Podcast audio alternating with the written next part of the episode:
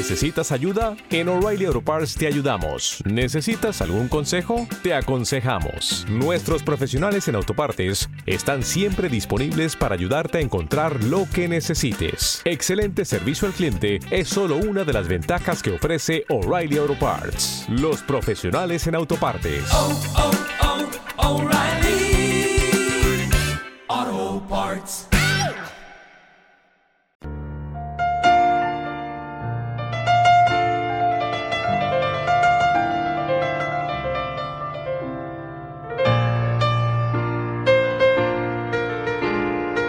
En libertad, con Jano García.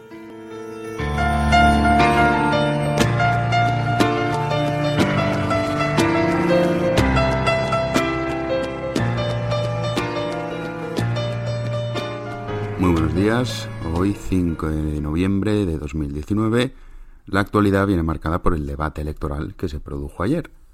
Pero antes de entrar en materia, hay que recordar qué es lo que sucedió ayer en Cataluña, en un nuevo hecho bochornoso que se produjo durante la visita de los reyes y de la princesa Leonor a Barcelona. En esos actos lo que se produjeron fueron ataques que impidieron, entre otras cosas, que el concejal del Partido Popular no pudiese acceder a un acto del cual estaba invitado.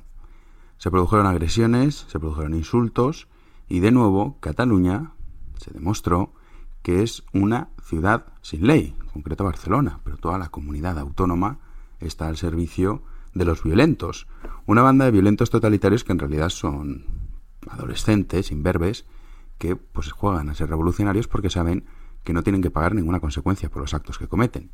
Si de verdad esta gente que juega a ser poco menos que bolcheviques, que están haciendo la lucha contra un Estado opresor, recibieran de una vez por todas la aplicación de la Ley de Seguridad Nacional y se pusiese orden en Cataluña, de forma como debe ser en cualquier otro país, que es incapaz de restablecer el orden por la vía civil, debe hacerlo por la vía militar, si eso ocurriese, seguramente todos esos tardarían dos segundos en salir corriendo. Pero esto es lo que ocurre. Siempre cuando actúan en camada y en grupos, pues se da este tipo de circunstancias que no dejan de ser un insulto y un escándalo más para la democracia española. Desgraciadamente ha pasado desapercibido por el debate electoral. Un debate electoral que, a mi modo de ver, en realidad no sé muy bien por qué lo llaman debate. Porque pocas veces son en las que los políticos o los candidatos a la presidencia del gobierno, que en realidad no lo son tal, porque en España no elegimos presidente del gobierno. En España elegimos diputados y luego esos diputados escogen al presidente del gobierno, que incluso puede ser alguien que no haya sido votado por los españoles. Pero bueno, aquí cometemos estos errores de conceptos y pues todos decimos que el presidente, el candidato a la presidencia es Pablo Casado, Pedro Sánchez, Abascal, Rivera y Pablo Iglesias.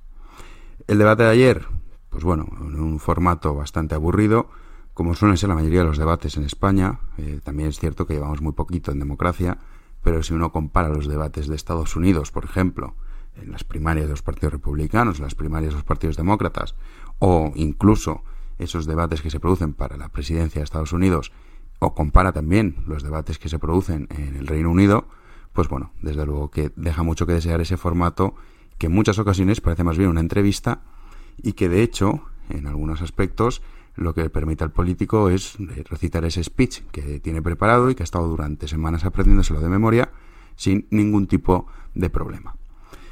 Hubo, para mi opinión, un gran vencedor que fue eh, Pablo Casado. Pablo Casado en el cómputo global estuvo realmente muy bien. Sobre todo eh, estuvo fenomenal al principio con el tema de la cohesión territorial. Vimos a un Pablo Casado muchísimo más agresivo que en el anterior debate, que en el anterior debate estuvo completamente plano. En el anterior debate me refiero a las pasadas elecciones. Estuvo completamente plano. Eh, no consiguió poner en apuros a Pedro Sánchez en ningún momento pero en esta ocasión cambió la estrategia, fue muchísimo más agresivo, fue muchísimo más incisivo y eso pues le hizo que el cómputo global, a mi modo de ver, fuese el mejor de los candidatos. Eh, Sánchez estuvo en su línea, en esa línea mentirosa, en esa línea de ir de mártir, incluso en numerosas ocasiones llegó a sacar pecho de los logros de, por ejemplo, reducir el déficit, cuando eso se debe a los presupuestos generales del Partido Popular, presupuestos generales que él ha estado insultando y detestando durante mucho tiempo, pero que es con los que ha estado gobernando. Y aparte de eso, también hay que tener en cuenta que cuando decía se han subido las pensiones, esa subida de pensiones también se debe a los presupuestos del Partido Popular. La subida de pensiones la hace el Partido Popular. Y Pedro Sánchez saca pecho de ello, lo cual nos demuestra también en qué clase de país vivimos que un presidente que quiere eh, gobernar por encima del Partido Popular esté siendo precisamente el que utilice eh, las cosas positivas que hizo el gobierno de Mariano Rajoy, que fueron pocas, pero eh, también, por ejemplo, cuando estáis con la reforma laboral. La reforma laboral, el señor Sánchez la estuvo utilizando para decir, no, es que seguimos creando empleo. Claro, seguimos creando empleo con esa reforma laboral que usted prometió derogar y que finalmente, con su querida ministra Nadia Calviño, ha anunciado que no solo no la piensa derogar, sino que además va a continuar por esa línea, lo cual es lógico y normal si usted quiere crear empleo, pero obviamente entre la situación de recesión económica que nos encontramos y ante la paralización de políticas que permitan seguir en esa línea, lo que se está produciendo es que la creación de empleo está bajando a niveles del año 2012. Incluso a la última EPA, que tampoco ha sido publicada en el tiempo que debería haber sido, se demuestra que en España no solo hay una recesión económica, sino que la creación de empleo se frena de forma bastante brusca. Santiago Abascal realmente fue de menos a más. En primeros bloques, lo dividen por bloques el, debate, en los primeros bloques estuvo muy centrado en leer lo que se había preparado, no intervino, en algunos momentos parecía ni que estuviese, pero fue de menos a más. Tuvo tres actuaciones eh, estelares, una de ellas fue cuando les recordó a todos los que estaban ahí presentes que el único que se había jugado la vida había sido él, cuando el señor Iglesias, que juega a ser este revolucionario, cobijado en una mansión, protegido por un alto muro y con una garita la Guardia Civil a su servicio, eh, le criticó y claro, Santiago Abascal, pues bueno, le acabó demostrando que lecciones no le va a dar el señor Iglesias y muchísimo menos el señor Pedro Sánchez. Lo hizo diciendo esto. Santiago Abascal pedía la palabra.